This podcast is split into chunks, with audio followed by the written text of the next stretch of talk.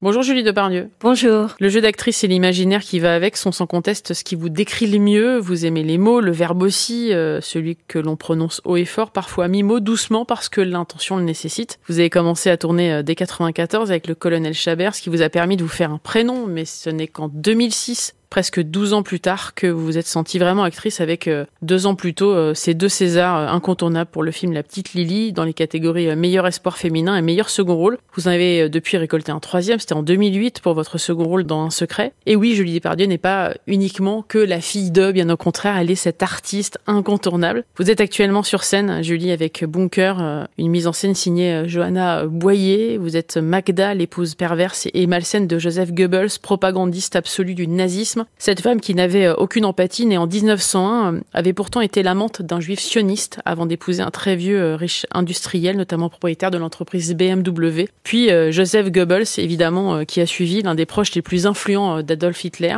Elle est devenue la première femme du Troisième Reich. Avant de parler de cette performance, on va parler du contexte, Julie. Un contexte qui est malheureusement très dur en ce moment avec des actes antisémites qui ne cessent d'augmenter chaque jour depuis le début du conflit israélo-palestinien. Je voudrais savoir justement quel regard et comment vous réagissez à ça? Bah, Je suis comme, euh, à mon avis, enfin j'espère tout le monde, on est atterré de cet éternel recommencement. Et franchement, euh, j'espère que ça va se tasser. Alors que tout à l'heure, j'ai entendu, oui, c'est peut-être le début de la troisième guerre mondiale. Là, j'ai halluciné. Non, vous voyez, je suis terrassée, quoi. Je trouve qu'on n'apprend de rien. L'être humain euh, fait toujours les mêmes erreurs, tout le temps. Je ne sais pas quoi dire. Et c'est vrai que du coup, en jouant Goebbels, peut-être on, on entreaperçoit euh, avec qui il ne faut pas frayer peut-être. Enfin, moi qui le joue et, et peut-être le spectateur. Au début, Magda, elle est sympathisante et elle va devenir fanatique très très vite. Et c'est ça, le fanatisme, il y en a partout. C'est toujours pareil, quoi. L'homme ne grandira pas. La pièce est, constituée d'une série de lettres, d'extraits de journaux intimes, de témoignages retraçant le parcours de Magda, euh, donc née Richel, puis épouse Kant, puis épouse Goebbels, admirée par Hitler, icône nazie, première dame du Troisième Reich et mère six fois meurtrière, mm. soit trois fois Médée. Euh, le sous-titre est simple, une fausse correspondance pour un destin effroyable, c'est ce qu'il faut retenir. Oui, c'est qu'en fait, je pense que l'auteur euh, Christian Siméon était vraiment fasciné par cette femme et comment, avec sa culture, son intelligence. C'est une fille, euh, je pense que le mot n'existait pas à l'époque, mais elle est, elle est HPI, elle est hyper intelligente. Tellement qu'elle a presque pas d'amis quand elle est jeune, parce qu'elle va, ça va à toute allure. Elle lit, elle fait que ça. Son premier amour est un, juif qui est, part en Israël parce qu'il est avant la guerre, bien sûr, pour que tous les juifs du monde aient cette terre. Enfin, c'est vraiment un précurseur. Elle est très amoureuse de lui. Elle porte l'étoile de David, la sienne. Enfin, je veux dire, elle parle, elle apprend l'hébreu. Son beau-père adoré, qui lui a tout payé ses études, le nouveau mari de sa mère, est juif. Elle l'adore. Et 20 ans après, elle l'a quand même laissé mourir à Dachau ou je ne sais où. Enfin, c'est une femme, et je pense que Christian Siméon, voilà, a voulu euh, essayer de comprendre la naissance d'un monstre. Comment on fait pour en arriver là? C'est un La question que je me suis posée, c'est comment on fait pour rentrer dans ce rôle aussi effrayant, euh, Julie? Bah, ça m'a été euh, difficile. Mais en même temps, c'est quand même passionnant. Je pense que jouer des monstres, c'est passionnant. Mais les premières fois, on se dit pas avec euh, Stéphane Druet-Toukayev qui joue Goebbels, on va se marrer ce soir, c'est du jeu quand même, hein, le théâtre.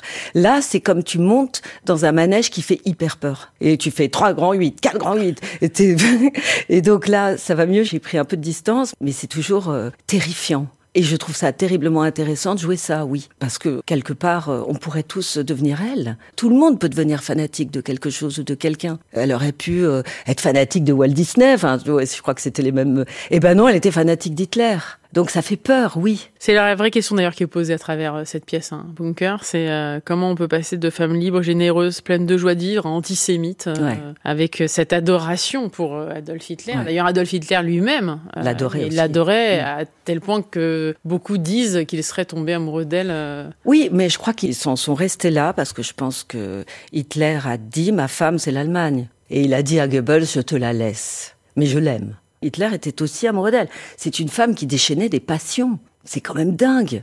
Et de terminer comme ça, enfin, c'est vraiment la destinée tragique par excellence. Qu'est-ce qu'il faut retenir de sa vie alors, Bah, Depardieu? Alors, il faut retenir justement qu'au départ, elle est comme nous tous. C'est une jeune fille de 15 ans qui a beaucoup d'esprit, qui a envie de plaire, qui est dans une Allemagne qui a été quand même très secouée. Il y a eu des changements politiques. Elle est née en 1901. Il y avait les Habsbourg. Après, il y a eu la guerre, la défaite. Il y a eu tellement de choses incertaines que je pense que peut-être ça a dû l'angoisser un peu. Elle trouve ce mari très très riche, qu'elle adore pas, mais bon, elle est hyper riche grâce à lui. C'est l'un des, des hommes les plus riches de Oui, l'Allemagne d'ailleurs oui, à ce oui, moment-là, vraiment. ouais. Oui, et il tombe éperdument amoureux d'elle, il a 45 ans, elle a 20 ans. Elle est quand même très ambitieuse, hein. c'est peut-être ça aussi qui l'a... Pénal peut-être?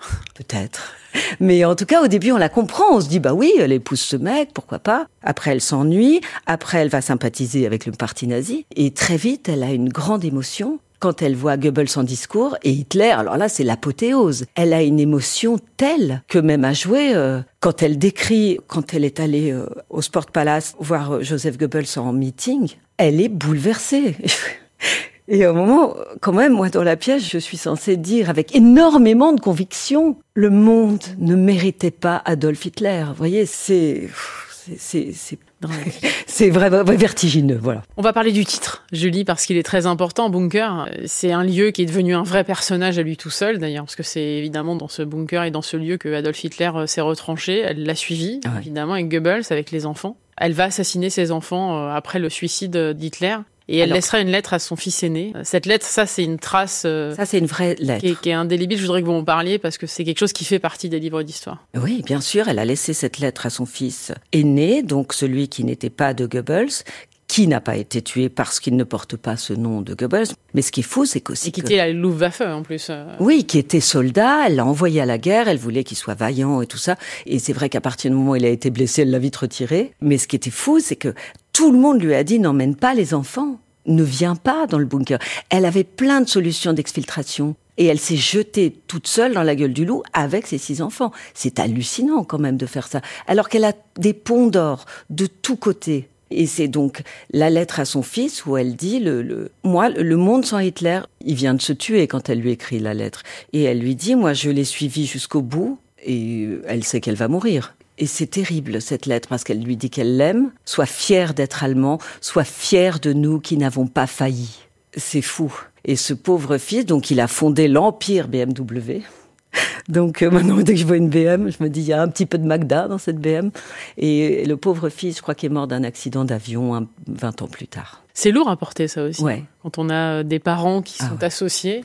Et malheureusement, les enfants n'en sont pas responsables. C'est aussi ça, euh, cette pièce. C'est montrer Ah, bien à quel sûr. point on, on porte l'histoire et euh, notre descendance peut aussi porter euh, cette histoire-là. Bien sûr. Et ça parle, là, oui, il y a- il y a beaucoup d'Allemands qui ont été dans des États en découvrant. Parce que faut dire que Magda n'était pas la seule à être sympathisante. Il y avait, il y avait quand même la moitié, voire les trois quarts du pays qui l'étaient. Euh, Je crois que la mère de Magda était vraiment contre Hitler.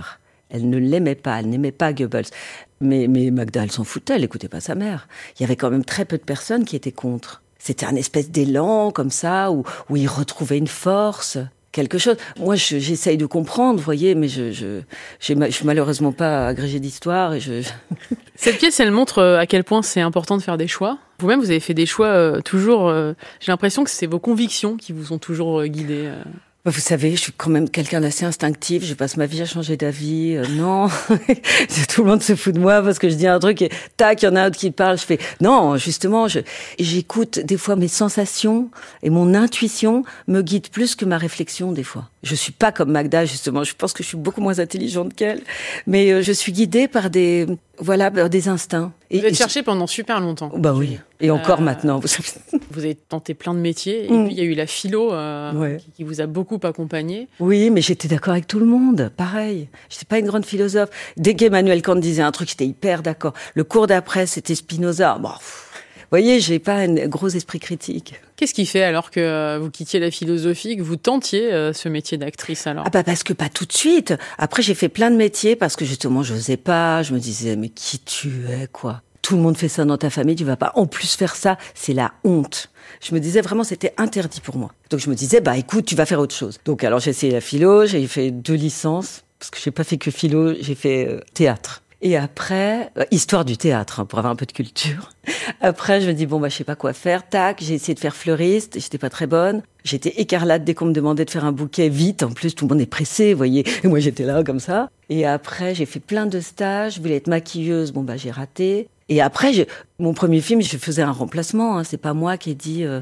Mais ça reste le point de départ, le collège. Ouais, voilà. En plus, là, je parlais pas. Le premier rôle parlant, j'avais très très peur. Et ma première phrase, je me dis mais jamais j'arriverai à la dire sans pouffer de rire. Je devais dire à mon mari, va-t'en, tu as volé le denier du culte. J'étais une bigote et je croyais que tout le village accusait mon mari et moi je le défendais pas du tout. Je disais, ouais, c'est toi, alors que c'était même pas lui. et je me dis, cette phrase, j'y arriverai jamais. Et en fait, j'y suis arrivée et ça m'a plu.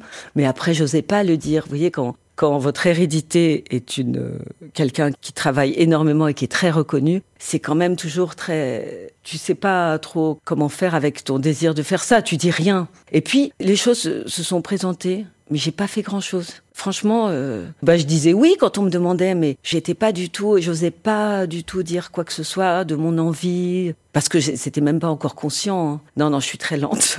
Peut-être qu'à 70 ans, j'aurais compris quelque chose. Est-ce que votre père, lui, vous encourageait à faire ça? Pas tellement. Quand vous lui avez annoncé, euh, il, est jamais intervenu, ça vous toujours précisé. Non. Mais est-ce que par contre, quand vous en parliez avec lui, est-ce qu'il vous encourageait aussi à épouser ce, ce, chemin Non, non, parce que justement, lui, il voulait que je sois philosophe. Mais je lui dis, mais je suis pas très bonne, tu sais, j'ai deux licences, mais c'est très facile d'avoir deux licences. Et lui, il arrêtait pas de dire à tout le monde, ma fille étudie la philosophie, il était hyper fier. Et voilà, mais en fait, on n'en parlait pas beaucoup.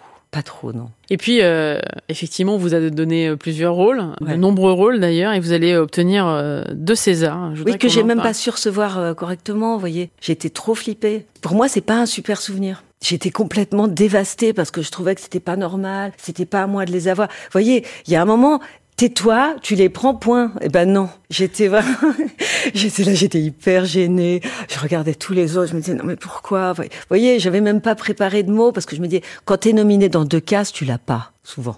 Et là, vous avez eu euh, ouais, deux fois. J'étais hyper gênée. En plus, il y avait mon père qui était là. Ça restera marrant, mais si vous voulez, j'ai pas du tout profité de la situation. Hein. J'étais vraiment très mal à l'aise. Est-ce que ce métier d'actrice, euh, vous avez enfin pris conscience que vous aviez trouvé votre place? À l'exercer Oui, mais j'ai pas. Oui, ça reste très. Je ne sais pas l'expliquer, je ne sais pas pourquoi, et j'aime bien ne pas savoir. Et il vous procure quoi alors? Est-ce qu'il vous procure du bonheur ce métier? Oui, mais par exemple dans Magda Goebbels, pas que. Hein. Ça te procure de l'angoisse. C'est pas une pièce où tu te dis tiens on va bien s'amuser ce soir. Pourtant c'est du jeu. Eh bien non, c'est moi je suis assez premier degré puisque j'ai pas de formation. Bon bah toute ma famille fait ça, mais je suis pas allée au cours de théâtre parce que c'était quand même un peu la honte.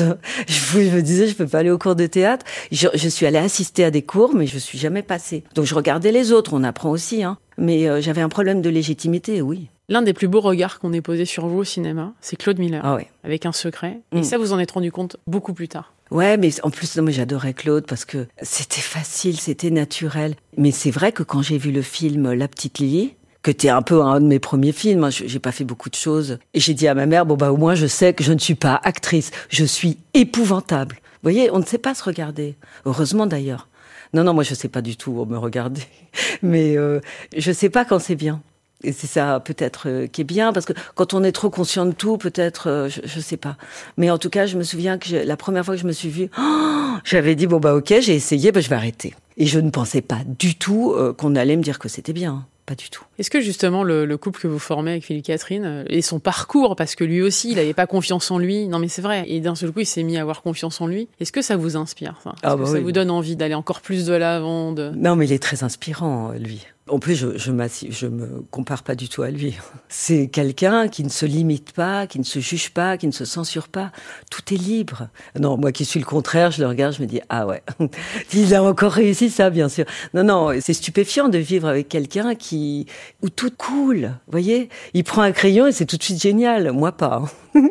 Moi, je rature 15 fois, je me dis c'est nul. Vous voyez, on est vraiment très différents. Est-ce que c'est euh, aussi une idée, une envie que vous avez euh, que d'écrire vos propres pièces ou oh, non. Euh honnêtement, j'en serais incapable. Parce que je suis née modeste, hein, vaut mieux. Mais écrire un truc intéressant, j'entends, parce que là c'est la mode, tout le monde fait des trucs.